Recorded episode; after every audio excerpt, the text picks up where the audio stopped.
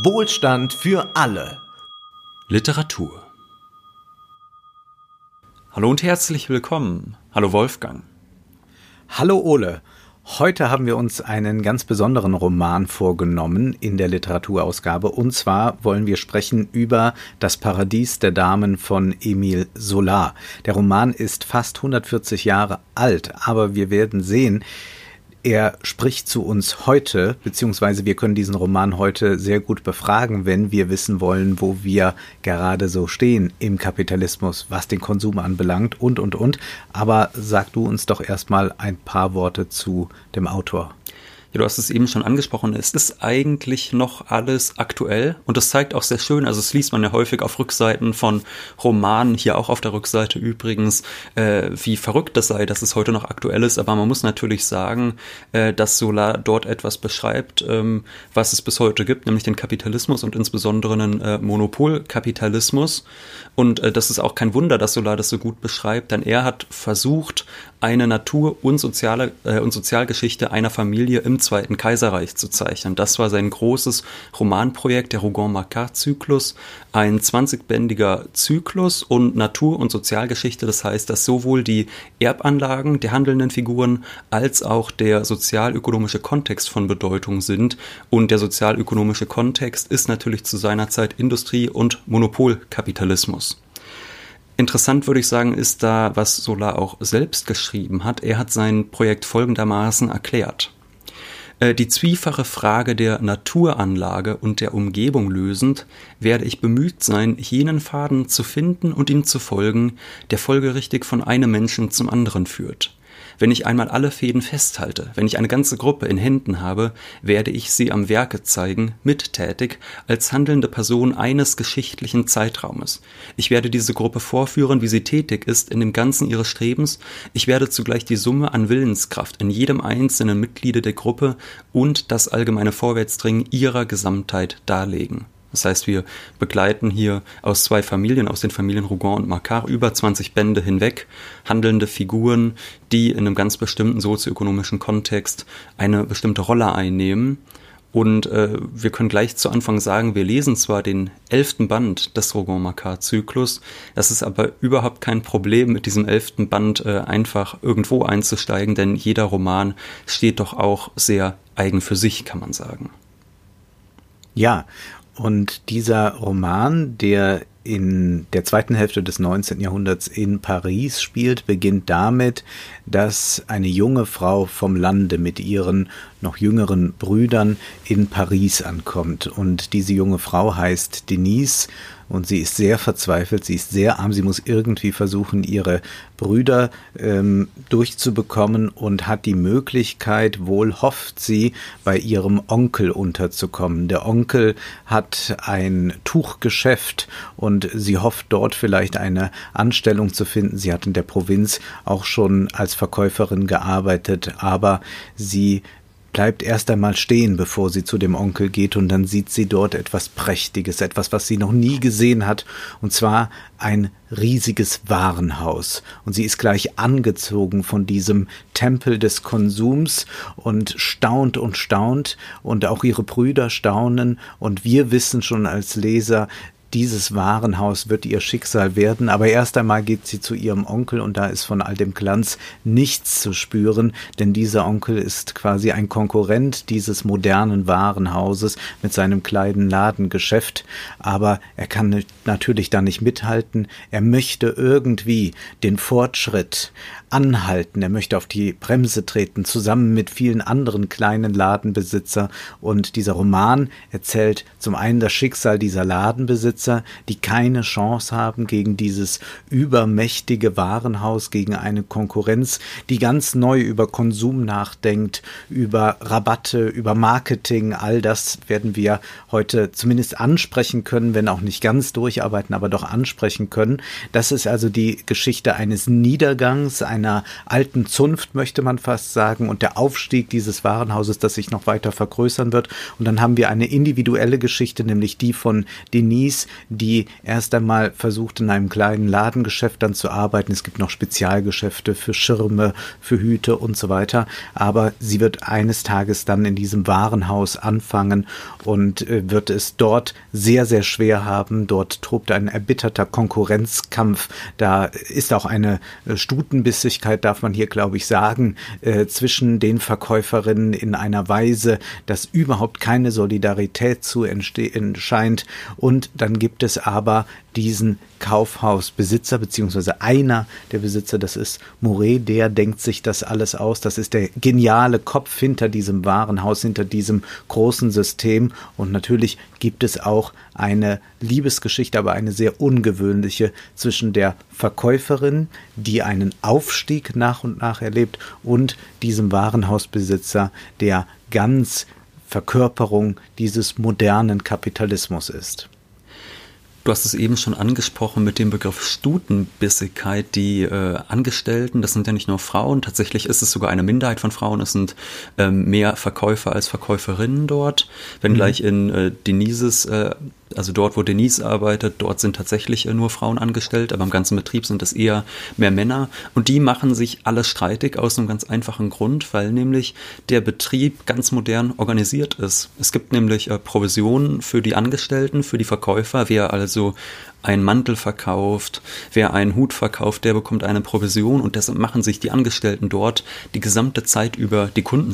Gleichzeitig ist es auch natürlich noch so eine Hire and Fire Mentalität. Also es gibt äh, zu Beginn des Romans zumindest überhaupt gar keinen Kündigungsschutz für die dort Angestellten. Also es ist eine perfekt durchrationalisierte Betriebslogik, die äh, dort etabliert worden ist, die ganz, ganz anders ist als das, was in den Kleinstbetrieben noch herrscht. Also in den kleinen Betrieben zum Beispiel von Denises Onkel. Äh, dort gibt es noch den Commis und der soll dann später auch einmal äh, die Tochter ihres Onkels heiraten und den Laden übernehmen. Da gibt es also eine große familiäre Bindung an, an äh, auch an die Mitarbeiter selbst sogar. Und mhm. das ist natürlich in diesem Kaufhaus ganz anders. Es ist komplett äh, durchrationalisiert, es ist komplett anonymisiert, jeder ist ersetzbar. Immer wieder werden äh, Leute einfach auf die Straße geschmissen. Sie werden gegeneinander ausgespielt äh, durch die Provisionssysteme, äh, äh, Systeme, aber auch dadurch, dass es eine sehr starke Hierarchie gibt und dass jeder versucht, äh, dem anderen eins auszuwischen, um in der Hierarchie weiter aufzusteigen vielleicht zur zweiten Verkäuferin oder sogar zum ersten Verkäufer zu werden. Ähm, das ist also ein ganz äh, klug durchorganisierter Betrieb. Und diese Konkurrenz aber, die geht bis in die Spitze hinein. Das heißt, wir haben äh, wirklich eine systemische Beschreibung dieses modernen Kapitalismus. Also es geht jetzt nicht darum zu sagen, oh, da ist aber ein böser Chef, äh, der das da alles einfach nur lenkt, sondern Moret ist jemand, der die Logik des Kapitalismus verstanden hat und sie zum Exzess treibt beziehungsweise sie beschleunigt. Aber dieser Konkurrenzkampf, den erlebt er ja selbst auf mehreren Ebenen. Das ist das Erstaunliche. Es gibt da einmal den Mitteilhaber, äh, mit dem er in einer gewissen Konkurrenz steht. Das wird erst nur so latent deutlich. Äh, gegen Ende hin wird das dann ganz offensiv ausgesprochen, dass es auch da eigentlich ein Hauen und Stechen gibt. Und wenn einer der beiden Schwä eine Schwäche zeigen würde, dann würde der andere dafür sorgen, dass er sofort äh, verschwindet, dass er sich breit machen kann. Also das Recht des Stärkeren wird äh, bis in die Spitze Spitze hineingelebt. Und dann gibt es immer die furchtbare Angst, dass noch ein größerer Konkurrent von außen kommen könnte, der die weitere Expansion des Warenhauses verhindert, weshalb das Warenhaus auch immer weiter stetig wachsen muss, sich dann quasi über ein ganzes Stadtviertel auszubreiten scheint, nur um zu vermeiden, dass doch äh, sich andere Großimmobilienbesitzer zusammentun und ein noch größeres, noch kräftigeres, stärkeres Warenhaus dort errichten. Aber um erstmal vielleicht einen Eindruck zu bekommen von dem Sog nicht nur des Warenhauses, sondern auch der Sprache, will ich einen kleinen Absatz vom Anfang vorlesen, denn das äh, Tolle ist ja wirklich diese hohe Beschreibung, Beschreibungskunst von Solar, dass er in der Lage ist, nicht nur Figurenkonstellationen sehr lebhaft zu beschreiben, sondern dass er es schafft, auch diesem Glanz der neuen Warenwelt, äh, diesen Glanz einzufangen und daraus eine ganz kunstvolle Sprache zu machen. Und jetzt wird hier beschrieben, wie das denn so ist, wenn man da vor dem Schaufenster steht. Das waren nicht mehr die kühlen Schaufenster des Vormittags. Jetzt schienen sie von der Erschütterung dort drinnen erwärmt zu werden und zu vibrieren. Zahllose Leute betrachteten sie. Frauen blieben stehen und drängten sich vor den Scheiben. Eine vor Begehrlichkeit rücksichtslose Menge. Und durch diese Begeisterung auf dem Bürgersteig wurden die Stoffe lebendig. Ein Beben durchlief die Spitzen, auf eine verwirrende, geheimnisvolle Art hingen sie herab und verbargen die Tiefen des Ladens. Sogar die dicken, massigen Tuchballen atmeten, sandten einen verführerischen Hauch aus, indes sich die Paletos stärker auf den Schaufensterpuppen wölbten, die gleichsam beseelt wurden und sich der großartige Samtmantel aufblähte, schmiegsam und warm, als läge er über Schultern aus Fleisch, einem wogenden Busen und erschauernden Hüften. Doch dass das Haus von einer Hitze wie in einem Hüttenwerk flammte, kam vor allem vom Verkauf, von dem Gedränge an den Ladentischen, das man durch die Mauern hindurch spürte.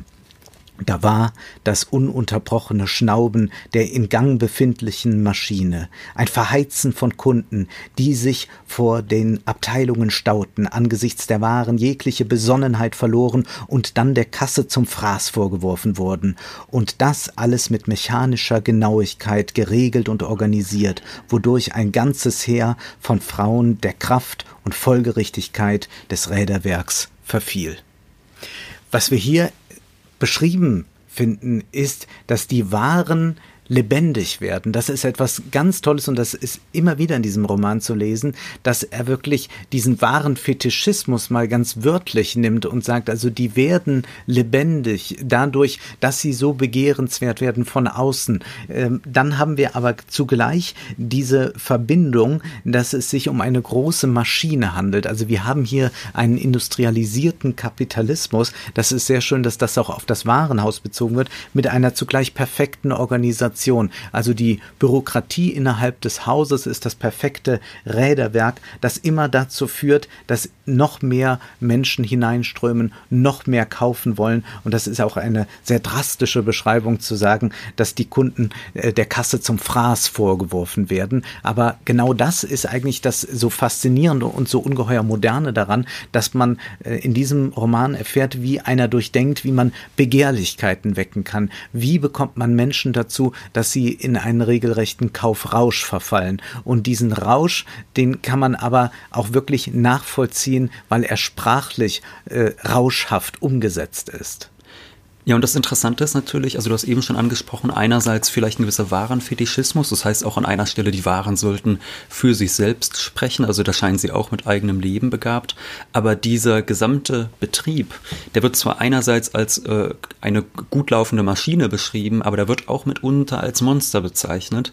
Und das ja. ist tatsächlich ein Vokabular, das man bei Solar häufiger findet, also Solar, also ein anderer sehr berühmter Roman aus dem Rougon-Macquart-Zyklus ist Germinal, und am Beginn von Germinal, da schreitet der Protagonist durch die Dunkelheit und kommt dann ähm, an die, ich glaube, es ist eine Kohlengrube. Also da geht er dann auch ähm, arbeiten später im Laufe des Romans. Und äh, dieser, äh, diese Grube, dieser Tagebau, der wird auch beschrieben als ein großes, äh, glühendes, alles verschlingendes Monster in dieser äh, dunklen Nacht, in dieser Einöde. Also das sind ganz typische Bilder bei Solar, dass dort quasi die Produktionsstätten zu mit eigenem Leben ausgestatteten Monstern wirklich werden. Mhm. Und äh, das ist natürlich sehr, sehr hellsichtig, weil es ja eigentlich auch genau das ist, was Gesellschaft bedeutet. Dass Menschen etwas schaffen, das sich dann ihnen gegenüber verselbstständigt, das ein Eigenleben entwickelt und wo auch derjenige, der das einmal geschaffen hat, also Mouret, der Besitzer und Gründer des Kaufladens, letztlich ersetzlich ist, weil dieser Betrieb sein Eigenleben führt und der, der ihn geschaffen hat, irgendwann auch ersetzt werden kann. Also es ist sehr, sehr, sehr, sehr klug. Und vor allem muss man aber sagen. Und die Monsterfigur, ja. die Monsterfigur ist ja eine, die im 19. Jahrhundert in der Literatur ganz wichtig wird. Denken wir nur an Frankenstein.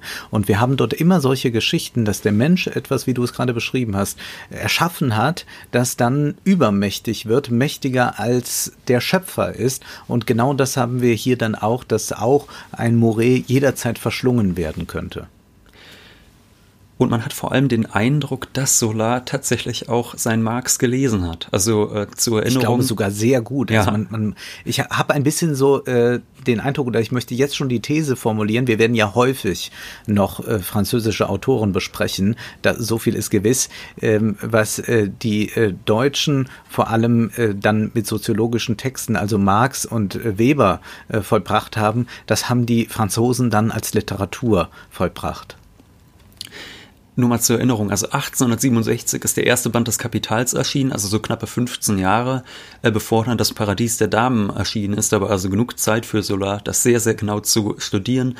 Und was Marx im ersten Band des Kapitals beschreibt, das ist eben die sogenannte Akkumulation und dann auch die Zentralisation des Kapitals. Also zu Zentralisation würde man heute Monopolisierung sagen. Das heißt, das Kapital, also wenn, wenn ein Unternehmer Gewinn macht, dann wird das nicht einfach äh, aus Spaß verkonsumiert, sondern es wird direkt reinvestiert. Es wird immer akkumuliert, äh, um noch mehr Profite zu erzielen, um das Unternehmen zu vergrößern um, und vor allem um die Konkurrenz platt zu machen. Und das ist etwas, äh, das wir bei, ähm, bei diesem Betrieb ganz, ganz, ganz deutlich sehen. Und da habe ich mir auch mal eine Stelle ausgesucht, die ich sehr gerne vorlesen würde, wo über den Gründer dieses Unternehmens gesprochen wird.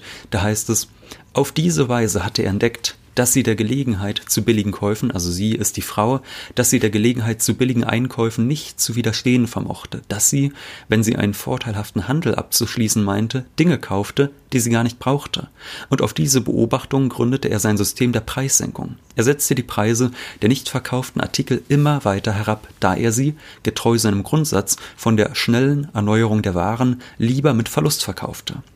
Dann hatte er das Herz der Frau noch tiefer ergründet und war auf den Einfall mit dem Zurückgeben gekommen, ein Meisterstück jesuitischer Verführungskunst. Nehmen Sie es nur, gnädige Frau, Sie werden uns den Artikel zurückbringen, wenn er Ihnen nicht mehr gefällt. Und ich würde sagen, wenn wir das heute lesen, mhm.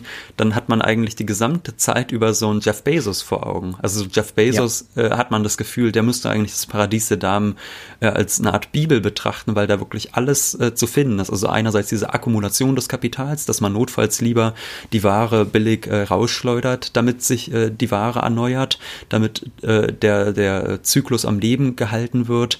Ähm, die Rabatte sind ganz wichtig, die Werbung ist ganz wichtig und natürlich auch die Möglichkeit, Möglichkeit der Rückgabe, die damals noch etwas Neues ist. Aber wir wissen ja zum Beispiel, dass Amazon auch, äh, so furchtbar man dort auch mit den Mitarbeitern umgeht, sehr kulant ist, wenn es zum Beispiel um Rücknahme defekter Ware geht. Also da hat man wirklich den Eindruck, dass, äh, dass Jeff Bezos sehr, sehr genau von Emile Solar gelernt hat und insbesondere diese Devise Wachstum vor Gewinn, die kennen wir aus dem Silicon Valley, dass man lieber einen ja. Verlust einfährt, äh, vielleicht sogar einen mittelfristigen Verlust, um am Ende die Monopolstellung zu erlangen, nachdem man alle anderen Wettbewerber vom Markt verdrängt hat, äh, um dann Riesengewinne erzielen zu können, Monopolgewinne. Und das ist das, was wir hier sehen können. Ähm, das Paradies Für der Damen verdrängt den ganzen. Ist hm? ist das auch. Ne? Also der Online-Shop funktioniert ja ohnehin in der Mode ganz stark mit Rückgaberecht. Also ja. wenn es das Rückgaberecht nicht gäbe, würde es diese Mode-Online-Shops gar nicht geben. Also das wäre gar nicht denkbar und das äh, kostet die extrem viel Geld, aber sie machen es, weil das die einzige Möglichkeit ist, sich, wie du das beschreibst, als Monopol überhaupt dann äh, aufstellen zu können, um sich in dieser Weise zu etablieren. Ganz genau. Und ähm, das, was so großartig beschrieben ist, würde ich sagen, in dem Roman, und da merkt man wirklich die literarische Stärke Solars ist, ähm, dass da am Ende die Monopolisierung nochmal ganz, ganz sinnbildlich gemacht wird. Am Ende des Romans äh, stirbt dann nämlich die, ähm, die Cousine von Denise, also von der Protagonistin, und dann zieht dieser gesamte Trauerzug, wo die ganzen alten Kleinhändler, die mittlerweile alle pleite gegangen sind, die ziehen einmal zur Kirche und ziehen dort vorbei am Paradies der Damen und auf dem Rückweg fahren sie dann zum Friedhof und fahren wieder am Paradies der Damen vorbei und es wird ganz wunderbar beschrieben, wie dieser Zug, dieser Trauerzug der Gebrochenen, der der Plattgemachten, wie der dort vorbeigeht ähm, in großer Trauer, während das Paradies der Damen strahlt. Und da gilt dann natürlich auch äh, der Marxische Satz, je ein Kapitalist schlägt viele tot, den können wir hier ganz stark versinnbildlicht sehen. Ja, und du hast gerade die Kirche angesprochen. Ja. Die Kirche ist auch etwas, was metaphorisch immer wieder auftaucht. Ja. Zum Beispiel, wenn beschrieben wird, wie ist dann eigentlich dieses Warenhaus aufgebaut? Was geschieht da drin?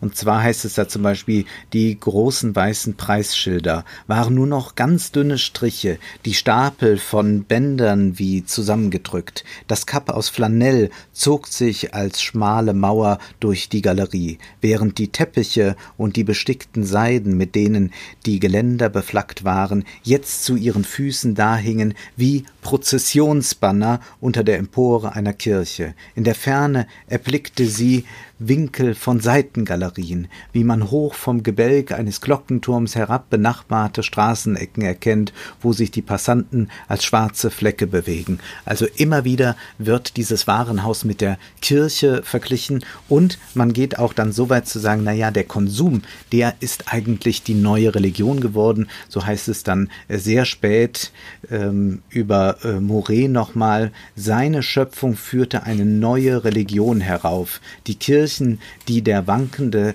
Glaube nach und nach veröden ließ, wurden in den nun unbeschäftigten Seelen durch seinen Basar ersetzt. Die Frau verbrachte jetzt bei ihm ihre leeren Stunden, die Stunden des Schauderns und der Unruhe, die sie einst in den Kapellen verlebte, unerlässliche Verausgabung nervöser Süchtigkeit, wieder auflebender Kampf eines Gottes gegen den Gatten, unaufhörlich erneuerter Kult des Körpers, dazu das göttliche jenseits der Schönheit. Schönheit. Wenn er seine Türen geschlossen hätte, wäre auf der Straße ein Aufstand ausgebrochen, das verzweifelte Geschrei der Frommen, die man daran hindern wollte, zur Beichte und zum Tisch des Herrn zu gehen.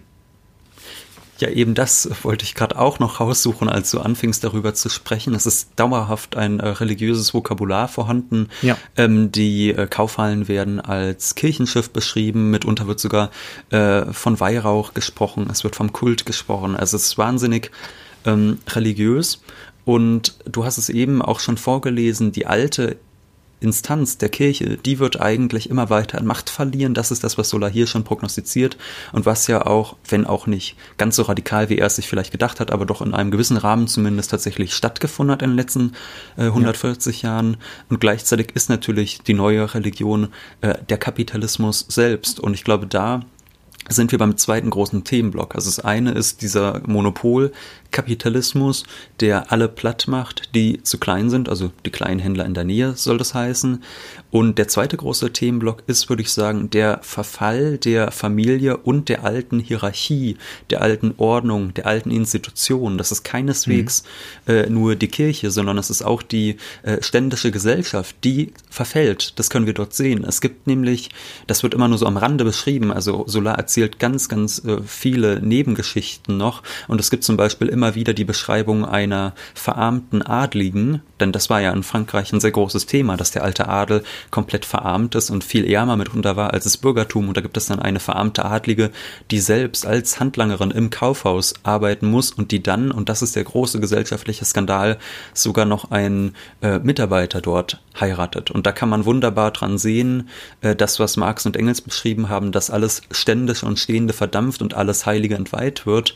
Das sehen wir hier ganz, ganz stark, wie diese gesamte alte Ordnung zerbricht, wie zum Beispiel auch die Familie zerbricht. Also der Onkel von Denise, der beklagt sich dann zum Beispiel auch, Kommis verdienten heute mehr als Kaufleute, die Kassierer kauften die Liegenschaften der Chefs auf, deswegen kam alles zum Krachen, ein Familienleben gab es nicht mehr, man lebte im Hotel, statt seine Mahlzeiten ehrbar zu Hause einzunehmen. Also da sehen wir wirklich ja. nochmal den äh, Verfall der Familie und das wird hier natürlich als etwas sehr Negatives beschrieben und sehr nostalgisch beschrieben, aber man sieht zum Beispiel im Roman auch, dass aber es für viele Frauen sagen, ganz emanzipatorisch ist. Ja, äh, ich will da mal gerade einhaken. Würdest du sagen, dass es vom äh, ähm, Erzähler wird es vom Erzähler nostalgisch beschrieben? Ich würde nicht nein, sagen, nein. Eher würde ich sagen, ja. der Erzähler führt diese Figuren aus äh, den äh, alten Tagen vor und führt diese Figuren auch in ihrer Beschränktheit vor, dass sie nicht äh, in der Lage sind, zum Beispiel einen soziologischen Blick auf das Ganze einzunehmen, sondern dass sie in ganz merkwürdigen Moralismen gefangen sind, in ihren Traditionen äh, festsitzen und irgendwie sich die Welt nicht mehr erklären können und versuchen dann äh, Don Quixote-mäßig einen Kampf gegen Windmühlen zu führen, den sie natürlich nicht gewinnen können. Also es gibt dann immer wieder äh, Versuche, dass man nochmal einen Kredit aufnimmt, dass man irgendwie ein Ferienhaus verkauft und dann hat man nochmal äh, 30.000 Francs, dann kann man die nochmal investieren. Und diesmal werden wir den Moret schon klein kriegen, was Aha. absolut lachhaft ist, aber sie machen es, sie treiben sich wirklich in den Ruin, weil sie es nicht erkennen wollen und äh, sie wollen aber auch nicht verstehen, dass äh, diese ganze Ehrbarkeit, von der sie da reden, eigentlich äh, nur noch leere Gesten sind, wenn sie es nicht vielleicht sogar immer waren. Und als ich das so las, musste ich sehr darüber nachdenken, wie konservative Politiker gerne über Innenstädte reden. Also die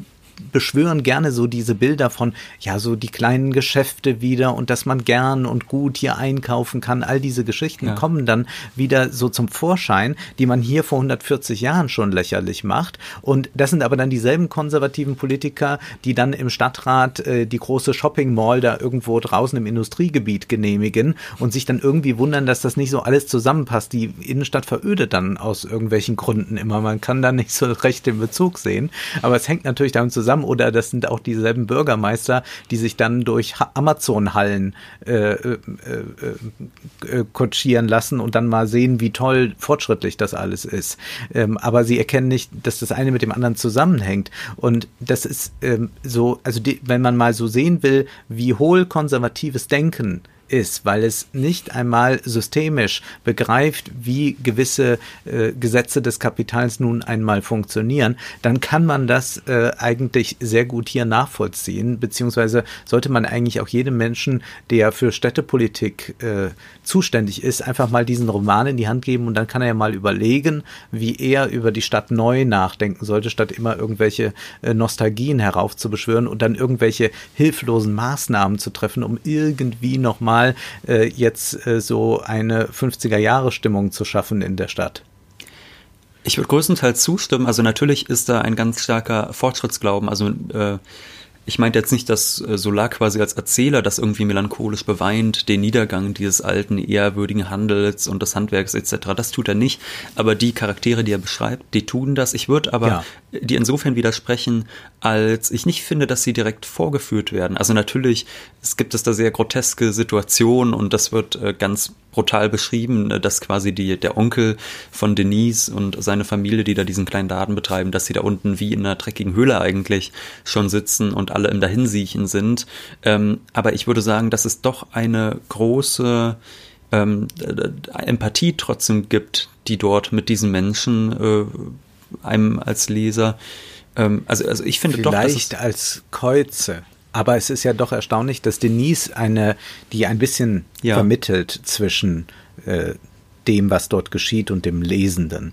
Und dass äh, Denise zunächst einmal auch positiv den Gegenüber, voller Empathie eingestellt ist, äh, weil sie auch erst einmal sagt, na ja, das ist ja alles sehr rechtschaffend, was da geschieht. Und sie versucht dann auch, diese kleinen Leute nochmal vor Moret zu verteidigen. Und Moret sagt aber dann, na ja, also was kommst du jetzt damit an? Äh, du hast doch eh begriffen, wie es funktioniert. Und das ist das Interessante. Denise könnte jetzt auch diesen Kampf da beginnen gegen Moret und sein Warenhaus. Aber Denise weiß, äh, dass das eigentlich vollkommen lächerlich ist. Und sie schließt sich Moret an und äh, sie versucht auch ihren Leuten dort zu erklären, wie diese Kapitalgesetze funktionieren, aber vollkommen vergeblich. Also sie hat gar keine Chance. Sie aber hat selbst so einen fast soziologischen Blick auf die Sache. Sie erkennt, wie die Konzentration des Kapitals stattfinden muss, wie eine schnelle Realisation des Kapitals stattfindet. Und deswegen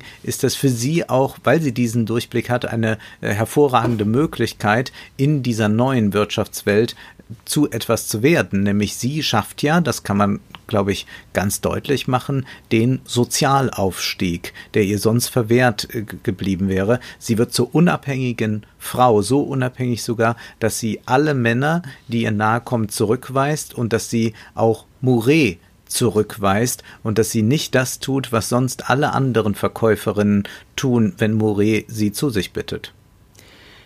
Natürlich, nur ich würde ja sagen, äh, du hast eben gesagt, sie hat einen soziologischen Blick und ich würde sagen, der gute Soziologe hat zwar einen sehr kühlen Blick für die gesellschaftlichen Gesamtverhältnisse, aber der verschließt ja, wenn man so will, nicht sein Herz vor dem Leiden, das er sieht. Und das ist ja, glaube ich, gerade die starke vermittelnde Position von Denise, die sie einnimmt, dass sie ähm, mhm. voller Empathie für die Leiden ihrer Familie ist und äh, der Menschen, ähm, die sie dort in den kleinen Betrieben kennengelernt hat, dass sie gleichzeitig aber natürlich diesen Fortschrittsglauben, dass sie dem auch anhängt und einfach sagt, ähm, es wird günstiger für die Konsumenten, die dorthin gehen, durch, das, durch die Konzentration des Kapitals und deshalb ist es zum Wohle aller. Es ist eine sehr liberale Haltung, die sie einnimmt, die aber natürlich äh, in, diesem, in dieser historischen Situation einfach ihre Richtigkeit hat, muss man so sagen. Also sie hat natürlich völlig recht mit dem, was sie sagt, dass man dem nicht hinterher zu trauern braucht, diesem alten Handel, aber sie verschließt dennoch ihre Augen nicht vor dem Leiden ihrer Familie beispielsweise. Und das ist ja auch, die vermittelnde Position. Äh, weil sie die Familie nicht retten kann. Also das ist äh, schon ein bisschen deterministisch von äh, Solar geschildert. Deswegen würde ich es schon da auch als Vorführen beschreiben, weil die wirklich alle nicht zu bekehren sind. Also da ist niemand, der sagt, nee, hast du ja eigentlich recht, müssen wir nochmal neu drüber nachdenken. Während innerhalb des modernen Systems Warenhaus schon Fortschritte sozialer Natur zu erzielen sind. Also sie führt ja quasi Sozialreformen Rechtsformen dann dort ein, ja. wenn sie in einer höheren Position ist. Zum Beispiel kann es nicht länger angehen, äh, dass äh, schwangere Frauen ihre Schwangerschaften verstecken müssen, so sehr sogar, dass sie ihre Kinder verlieren, äh, dass man also so etwas wie einen Schwangerschaftsurlaub gewährt und einige andere Punkte sind es, die sie einführt, auch mit Mouret in Absprache, um ihm deutlich zu machen, das machen wir jetzt nicht einfach nur, weil wir so gutherzig sind, sondern am Ende ist das auch für das Unternehmen wieder gut. Das ist ganz äh, schön, wie das begründet wird. Also es geht hier keineswegs äh, darum, den äh, vom Samariter zu spielen, sondern es geht eher darum, dass man sagt, was ist denn eigentlich ähm, im Sinne des Personalmanagements äh, klug und da leitet sie einige Schritte ein, die dann auch tatsächlich sie äh, ganz gut stellen in Bezug zu all den anderen äh, Arbeitern dort. Ich würde, bevor wir auf das Thema Sozialreform und Umwälzung des Betriebs eingehen, würde ich noch mal kurz bei dem bleiben, was du vorher angesprochen hattest. Du hattest eben angesprochen die Lage der Frauen. Und das ist, mhm. glaube ich, doch ein sehr entscheidender Punkt in diesem Roman. Denn wir sehen hier einerseits ähm, zum Beispiel den Abstieg des Adels. Ja, wir sehen ja eine Adlige, die absteigt und zur äh, Handlangerin im Betrieb degradiert wird. Gleichzeitig sehen wir aber vor allem den Aufstieg sehr vieler Frauen. Wir sehen viele ähm, Frauen, die nicht aus gutbürgerlichem Hause kommen, ähm, sondern die eher aus ärmerem Hause kommen, die dort im Betrieb anfangen und die nach einer gewissen Zeit auch festangestellt werden, die nicht nur ihre Provisionen bekommen, sondern die einen festen Lohn bekommen, der häufig sogar sehr hoch ist. Also es wird da ja ganz klar gesagt, der Lohn, den einige Angestellte im Paradies der Damen bekommen, der ist mitunter höher als das, was einige kleine Unternehmer, die noch ihren eigenen kleinen Laden haben, verdienen im Jahr. Und das ist doch sehr, sehr interessant, dass man da sehen kann, dass die Emanzipation der Frau in einem begrenzten Rahmen zumindest im Kapitalismus deutlich einfacher wird, weil sie nicht mehr so äh, an die Familie gebunden sind. Und wir sehen das dann auch natürlich, äh, dass gerade das Entstehen des Kapitalismus zusammenfällt mit der Urbanisierung, ja, dass sich große Städte bilden. Und dass wir dort auch sehen, dass die Frauen dort nicht mehr denselben äh, rigiden Sexualnormen unterworfen sind, dass sie zum Beispiel Liebhaber haben dürfen oder Partner, die sie aber keineswegs heiraten müssen, mit denen sie dann Wochenendausflüge unternehmen. Und all das wird dort beschrieben und wird auch als etwas sehr, sehr Progressives beschrieben. Also Solar ähm, wird dann an keiner Stelle moralistisch oder ist da konservativ, dass er sagt, aber nicht vor der Ehe oder so, sondern er beschreibt das ganz ohne jegliche negative Konnotation, was, würde ich sagen, für einen äh, Roman des späten 19. Jahrhunderts keineswegs selbstverständlich ist. Nee, überhaupt nicht. Und das Tolle ist ja, dass er das Ganze aber immer in der Dialektik zeigt, dass es zum einen eine Befreiung bedeuten kann, zum anderen aber auch wieder eine neue Form der Unterwerfung.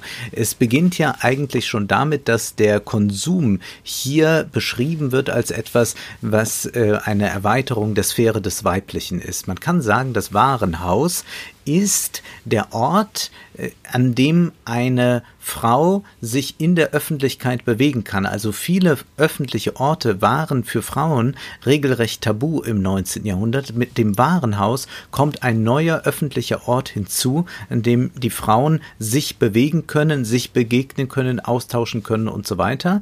Zugleich hatte aber dieses Warenhaus auch wieder etwas sehr Privates. Man ist dort sehr intim. Auch diese äh, ja, diesen Zusammenfall zwischen öffentlich und privat, den kann man schon in diesem Warenhaus sehr gut sehen. Auch dahingehend kann man ihn erleben, dass die Verkäuferinnen zwar da sind, aber die, die wirklich nicht viel verdienen, also die keine höhere Position erlangt haben, die auch durch äh, eine Flaute im Sommer ruckzuck wieder entlassen werden, die können meistens davon nicht leben, dass sie nur Verkäuferinnen sind. Und auch Denise bekommt am Anfang den Rat einer Kollegin, sich doch jemanden zuzulegen. Und sie versteht erst nicht recht, was damit gemeint ist. Und damit ist gemeint, dass diese Verkäuferinnen, um weiterhin Verkäuferinnen sein zu können, aber sich auch die ein oder eine andere Freizeitmöglichkeit gestalten gestatten zu können, sollen sie sich einen Mann nehmen, der sie ein bisschen aushält finanziell. Das kann dann vielleicht auch ein älterer sein oder so. Mit anderen Worten, wir haben hier auch ganz stark die öffentliche Frau und die Prostituierte. Das wird hier von äh, Solar immer wieder zusammengebracht und wir finden das übrigens diesen Diskurs auch nochmal, wenn man auf Schauspielerinnen des 19. Jahrhunderts blickt. Die mussten sich sehr teure Kleider leisten, so wie diese Verkäuferinnen immer adrett angezogen sein müssen und sich das aber eigentlich gar nicht richtig leisten können.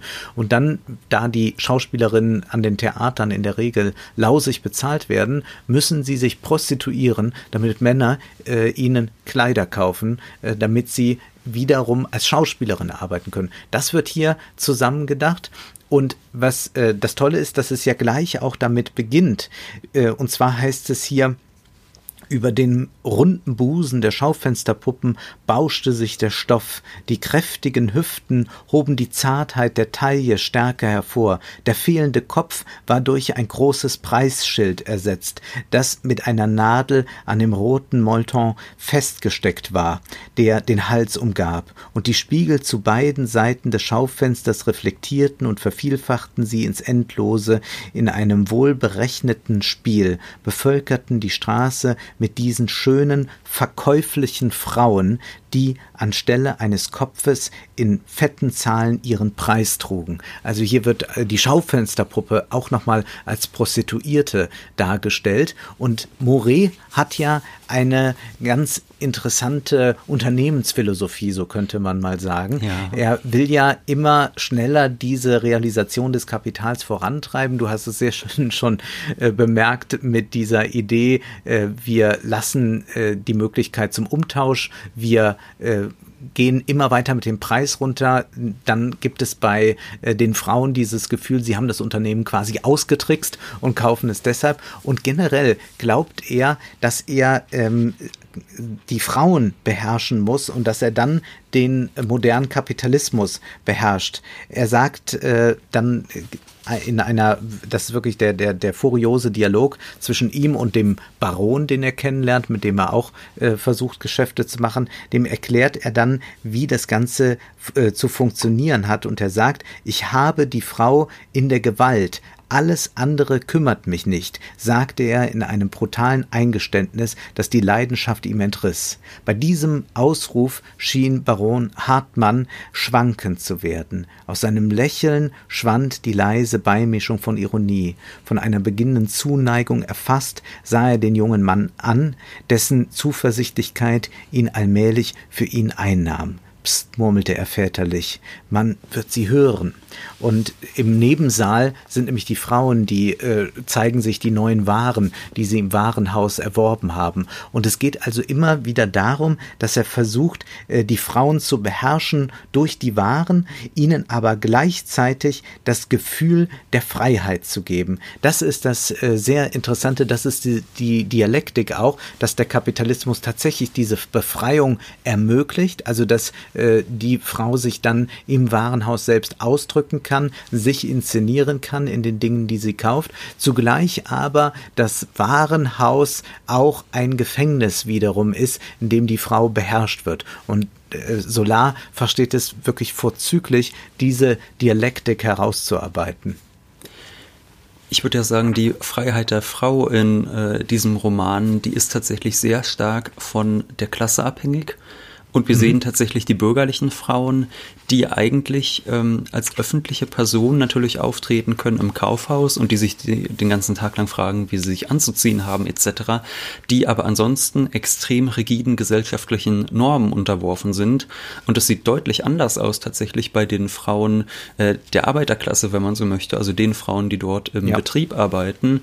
Äh, die sind in einer, ähm, ja, in so einer emanzipatorischen Hinsicht, also in dem, äh, was sie tun und lassen können, in was für Bars sie gehen und was weiß ich, da sind sie tatsächlich viel, viel freier als die Frauen des Bürgertums. Das heißt, man kann hier gar nicht irgendwie konstatieren, ähm, dass alle Frauen befreit würden, sondern das sind verschiedene Arten von Freiheit, die je nach Klasse variieren. Also die äh, Frauen des Bürgertums haben vielleicht eine höhere ökonomische Freiheit, weil sie einen sehr reichen Mann haben, können dafür aber nicht abends hingehen, wo sie wollen. Und bei den Verkäuferinnen ist es natürlich genau umgekehrt. Und deshalb ist das äh, nochmal ein eigenes Thema, was, glaube ich, untersucht werden muss bei diesen Angestellten hat man es da vielleicht mit einer eigenen Klasse zu tun. Das ist ja so mhm. in den 1920er Jahren für die marxistische Theorie dann sehr interessant geworden, diese Frage. Also insbesondere für Siegfried Krakauer. Den kennen vielleicht einige schon als Filmkritiker, aber der war auch sonst soziologisch sehr nah am Puls der Zeit und der hat in den späten 1920er Jahren seine Studie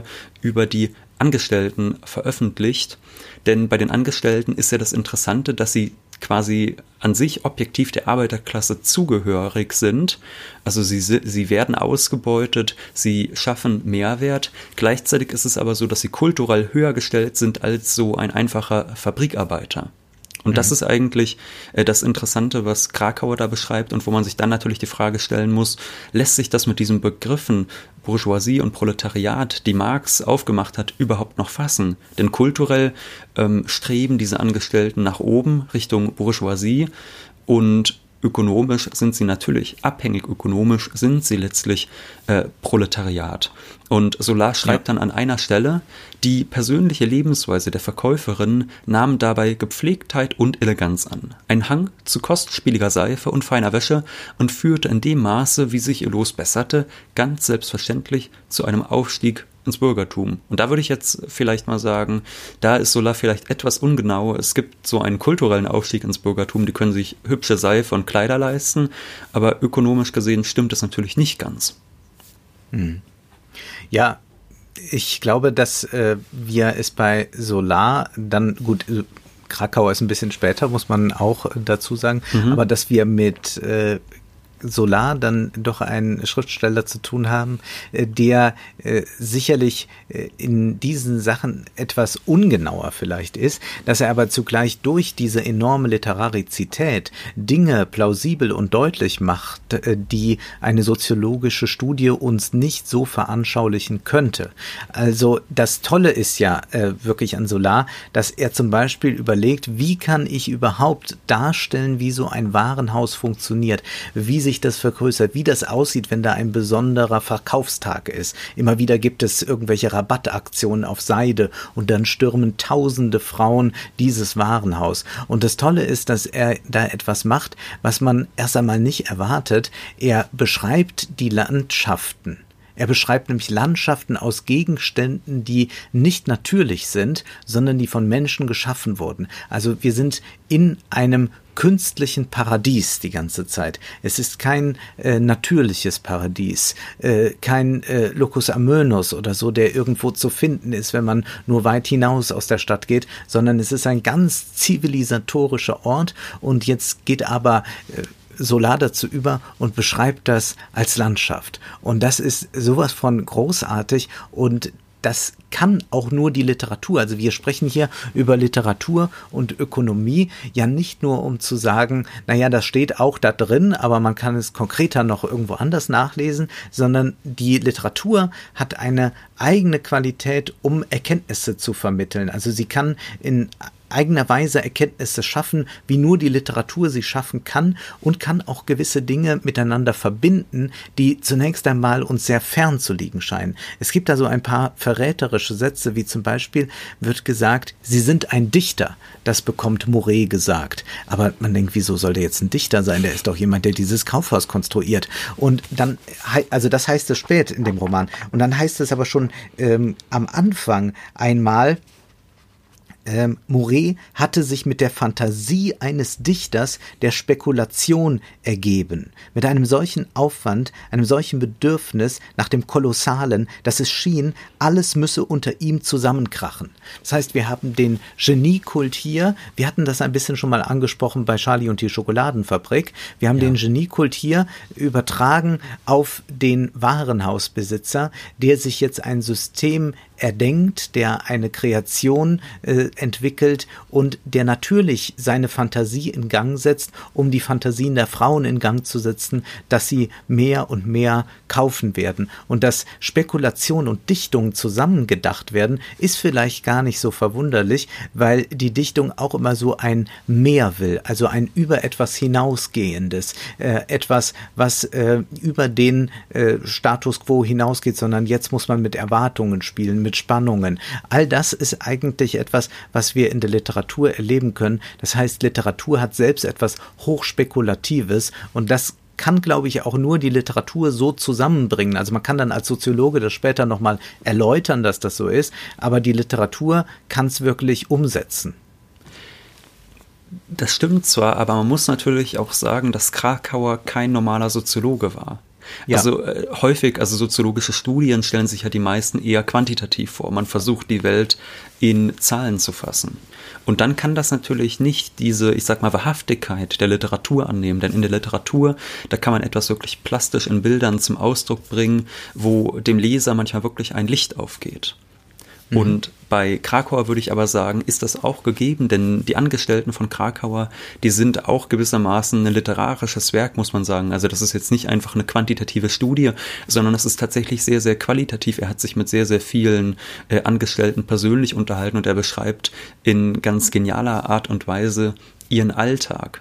Und ich würde zum Beispiel sagen, dass auch bei Krakauer etwas wiederzufinden ist, äh, dass wir bei Solar finden, und zwar dieses ähm, Thema Befriedungsversuche. Also du hast es eben, oder vorhin hattest du das schon angesprochen, mhm. ich hatte das Thema dann ein bisschen nach hinten verschoben, und zwar ähm, Denise schafft es durchzusetzen, nicht nur, dass es Schwangerschaftsurlaube gibt, nicht nur, dass es einen besseren Kündigungsschutz gibt, sondern auch, dass es Freizeitaktivitäten gibt für die Angestellten.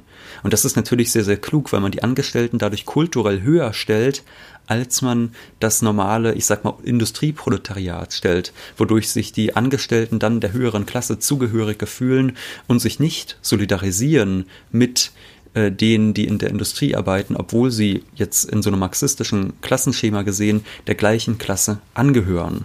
Und das beschreibt ähm, Krakauer zum Beispiel auch ganz wunderbar. Er beschreibt da zum Beispiel, wie Unternehmen, also Großunternehmen, ihren Angestellten Sportfreizeit ermöglichen. Und da schreibt er, viele große Betriebe scheuen selbst vor bedeutenden Ausgaben für sportliche Zwecke nicht zurück.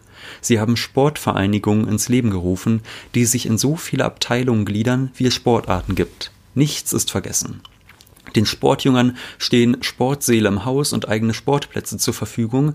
Da diese gewöhnlich weit draußen liegen, ist dem Sportverein eines gewaltigen Unternehmens von prominenter Seite ein Autobus verehrt worden, der die Mitglieder hin und zurück befördert. Der Autobus kann zu sonntäglichen Ausflügen mit Frau und Kindern kostenlos anverlangt werden, deren Ziel häufig das Bootshaus bildet, so werden Sport und Familie verquickt.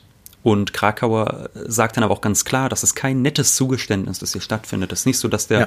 Unternehmer so netter ist, sondern das ist ein sozial befriedendes Zugeständnis an die Angestellten, damit sie nicht aufbegehren, damit sie sich ähm, kulturell absetzen können vom, vom, vom, vom Abschaum, der da irgendwie in der Fabrik oder im Bergwerk oder so arbeitet. Das ist eigentlich die soziale Funktion davon und das finden wir auch im äh, Paradies der Waren. Es gibt dort auch zum Beispiel Sport für die Angestellten, es gibt Fecht- und Reitstunden, aber es gibt äh, betriebseigene Bibliotheken und all das und natürlich äh, betriebliche Versicherung und einen verbesserten Kündigungsschutz.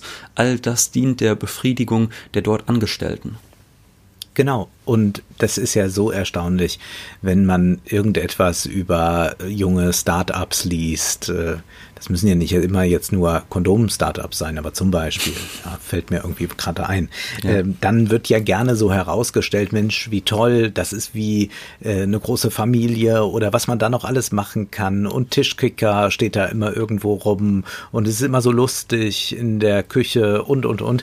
Und man kann einfach sehen, naja, das ist äh, in einer gewissen Unternehmenslogik absolut sinnvoll, das so zu tun. Und das Erstaunliche ist jetzt nun aber wieder, vor 140 Jahren schreibt äh, das Solar, in den 20er Jahren schreibt das dann Krakauer. Und es wird immer wieder heute als so was ganz Neues verkauft, als etwas äh, dann auch häufig das äh, Unternehmer tun, damit es den Angestellten nur gut geht. Nein, da sind natürlich ökonomische Absichten dabei.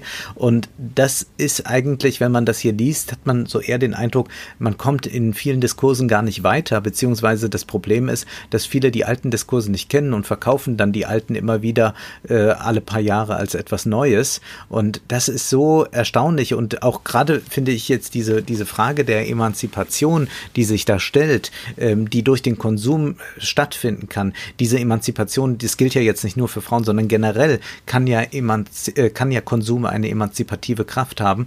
Äh, das heißt, da, das sind aber eigentlich Gedanken, die schon sehr alt sind und die hier einmal auch durchgespielt werden und dann aber auch in aller Schärfe wiederum äh, gezeigt gezeigt werden, was das dann auch bedeuten kann, diese Beherrschung von Menschen, die Moret davor schwebt. Denn das ist ja eine Allmachtsfantasie und das, was ihn am, meisten wurmt in diesem äh, äh, ganzen Spiel ist, dass er eine Frau, diese eine Frau Denise, dass er die nicht beherrschen kann. Das äh, macht ihn äh, wahnsinnig, dass er es schafft, tausende Frauen täglich zu verführen, die durch dieses Warenhaus tollen, aber Denise widersetzt sich ihm und äh, das macht ihn so krank. Dabei glaubt er ja vor allem an das Reklamewesen. Das wird ja an einer Stelle nochmal sehr deutlich, denn es ist ein Marketingroman. Das muss man auch ganz deutlich schon mal hier äh, herausheben. Es ist ein Marketingroman, da heißt es, das Allerwirksamste war das Reklamewesen. Es war geradezu eine Überschwemmung mit wahren Anpreisungen. Das Paradies der Damen sprang der ganzen Welt in die Augen, riss die Mauern, die Zeitungen, ja selbst die Theatervorhänge an sich, also überall Sponsoring. Er sprach öffentlich aus, dass die Frau der Reklame gegenüber machtlos sei und dass sie schließlich zwangsläufig dem Lärm nachlaufe. Zudem legte er ihr noch kunstvollere Schlingen. Er analysierte sie wie ein großer Moralist.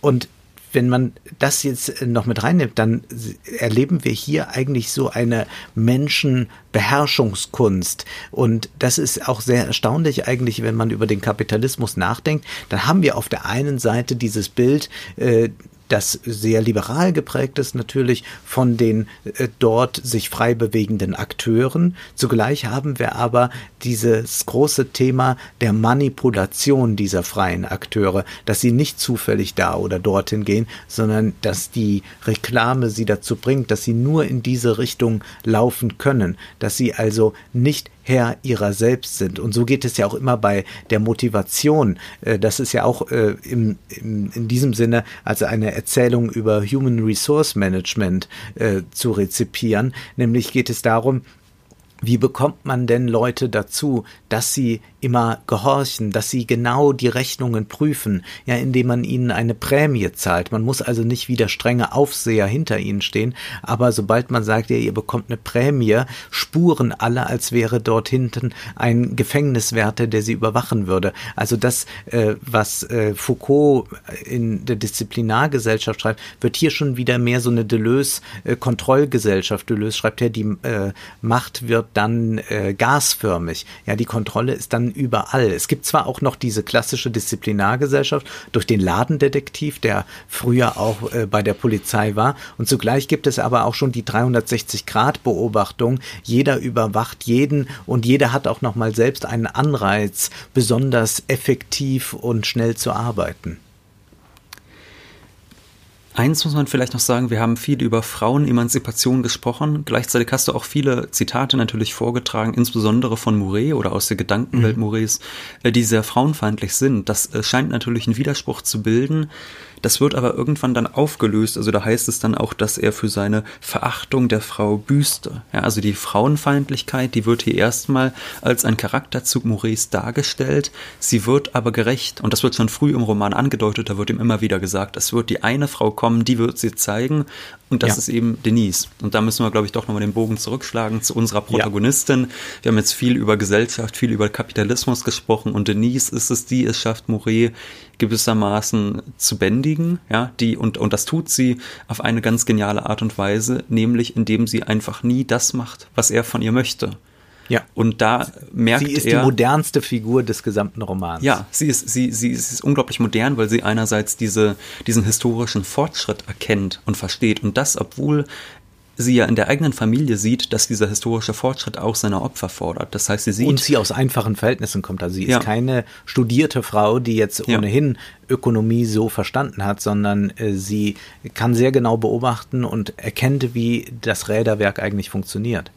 Genau, und man würde dann ja denken, wenn man aus einem einfachen Hause kommt und wenn man dann auch sieht, meine Familie wird platt gemacht vom Unternehmer nebenan, dass man sich dann dagegen sträubt und dass es überhaupt nicht so sie erkennt, dass das gewissermaßen die historische Notwendigkeit ist oder vielleicht äh, ja. mit Marx gesprochen, äh, dass äh, die Produktionsverhältnisse, die Produktivkräfte fesseln und dass man jetzt diese äh, Konzentration des Kapitals braucht, um diesen Fortschritt hinzubekommen, der dann auch langfristig gesehen allen dienlich ist, wenn man so möchte. Das erkennt sie natürlich, aber sie ist auch sonst sehr, sehr emanzipiert. Also selbst bei diesem unglaublich mächtigen Mann, ähm, der ihr immer wieder Avance macht, sagt sie nein und nein und nein. Und das ist der Moment, wo er merkt, und das ist natürlich ein sehr klassisches Motiv in der Literatur, dass das Geld ihm nichts nützt. Also dass diese ja. Millionen, die da auf seinem Ladentisch landen, ihm irgendwann nichts mehr wert sind, weil er nicht ähm, die Liebe der Frau bekommt, die er begehrt.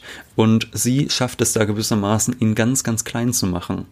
Ja, und ich glaube, wir müssen noch hier eines deutlich machen. Man liest das und denkt vielleicht im ersten Moment, ach, das ist jetzt vielleicht ein bisschen zu sehr eine sentimentale Note, die damit reinkommt, mit dieser Liebesgeschichte. Aber ich glaube, es geht Solar hier wirklich darum zu zeigen, es gibt vielleicht doch noch etwas, Unverfügbares, auf das der Kapitalismus nicht zugreifen kann. Denn in der Logik des Romans zu bleiben, würde Denise, sobald sie könnte, ihn vielleicht ein bisschen noch herausfordern, äh, zusehen, äh, dass er ihr noch ein paar gute Positionen verschafft, aber sie würde ihn nicht so lange vielleicht auf Distanz halten. Ja, sie würde, sie müsste das gar nicht so machen, aber dass es da doch dieses äh, Moment der Liebe noch gibt, äh, das noch nicht ganz geschluckt werden kann vom Kapitalismus. Also es gibt noch einen, einen Rest von Unverfügbarkeit, wo sonst alles doch in dieses Räderwerk gerät. Das ist äh, in gewisser Weise so eine kleine Utopie, die da auch noch aufblitzt bei einem doch sonst sehr drastischen Roman auch. Das ist äh, nicht von der Hand zu weisen, dass dieser Roman in aller Drastik zeigt, wie äh, sehr die Welt äh, nach den Gesetzen des Kapitals organisiert ist. Und ich glaube, das ist vielleicht auch ein guter Schlusspunkt. Ähm, wer, wer Zizek kennt, Slavoj Zizek, den äh, marxistischen, kommunistischen Philosophen, äh, da kann man nur empfehlen, vielleicht sich mal dessen Vortrag anzuhören über Liebe als radikale politische Kategorie. Äh, da geht es auch um genau das, was du eben angesprochen hast. Ja, das ist ein Guter Verweis noch einmal und wir verweisen äh, schon mal darauf, was wir im März besprechen werden. Und zwar wird es da um einen deutschen Roman gehen von Gisela Elsner, Otto der Großaktionär. Und dieser Titel ist ironisch aufzufassen. Nun ist aber erst einmal Schluss für heute, denn wir wissen ja, Zeit ist Geld. Prosit. Das war Wohlstand für alle. Ihr könnt uns finanziell unterstützen unter paypal.me-ole und Wolfgang oder über die in der Beschreibung angegebene Bankverbindung. Herzlichen Dank.